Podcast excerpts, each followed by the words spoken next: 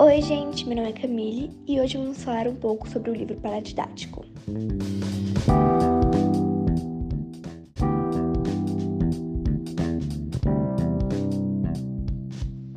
Oi, gente, tudo bom? Meu nome é Júlia e hoje nós vamos falar sobre o livro Risco Calculado do Ben Carson.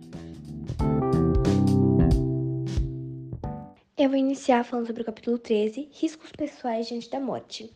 Ben Carson estava numa crise de saúde, ele estava com câncer novamente, e a antiga experiência dele teve uma grande influência na forma como ele reagiu dessa vez.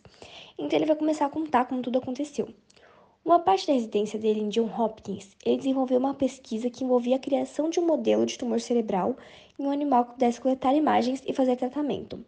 Os cientistas tinham conhecimento que se obtivessem resultados consistentes, haveria novas curas e tratamentos para os seres humanos que tivessem doenças similares.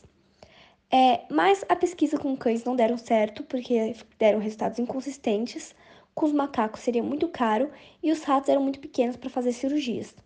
Depois de muito tempo, descobriu que poderia fazer com coelhos brancos da Nova Zelândia e ia produzir e injetar nos animais os tumores que iriam crescer de forma consistente e previsíveis, até que os coelhos morressem entre 12 e 14 dias após a inoculação.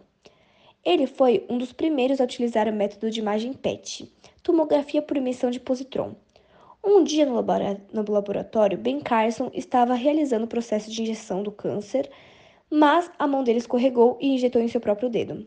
Ele não fazia a menor ideia do que iria acontecer com o humano, já que aquela injeção tinha sido feita e criada para pequenas criaturas. Em poucos dias, o dedo dele mudou de cor e criou alguns nódulos. E começou a ter uma lesão na garganta. Foi aí que ele procurou um médico. Ben Carson estava lendo um livro na época chamado de volta ao Éden, que falava a respeito de remédios naturais. Tendo isso em mãos, ele foi direto para a sessão de câncer e leu sobre as propriedades do chá de trevo violeta. Quando ele contou isso para sua esposa, ela comprou o estoque todo da região de Baltimore. Ele tomava 3 litros por dia. Tomando chá constantemente, a descoloração e os nódulos desapareceram do dedo, e a lesão na garganta também. Ele disse que foi muito arriscado ter feito experimento com ele mesmo e que ele deveria ter feito uma químio ou como qualquer um outro faria. Mas, em 20 anos de check-ups, nunca ocorreu nenhuma indicação de câncer.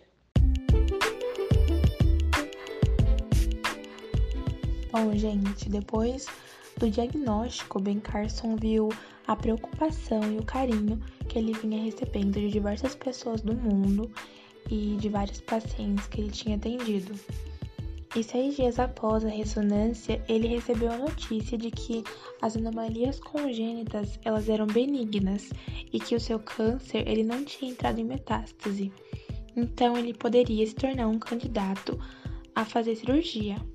Mas essa cirurgia ela podia danificar o nervo e aí ele considerou fazer uma radioterapia e uma terapia com um feixe de prótons várias opções da medicina tradicional foram apresentadas, mas o que chamou a atenção dele foram os gliconutrientes e após ele conversar com o especialista, ele recebeu essas amostras e uma semana fazendo o regime dos gliconutrientes, os seus sintomas desapareceram totalmente. Um, ben Carson ele fez a sua análise de risco sobre fazer ou não a cirurgia e ele acabou decidindo fazer a cirurgia e foi um sucesso. Depois dessa experiência, ele começou a ter um senso mais elevado de dependência de Deus e de confiar nele.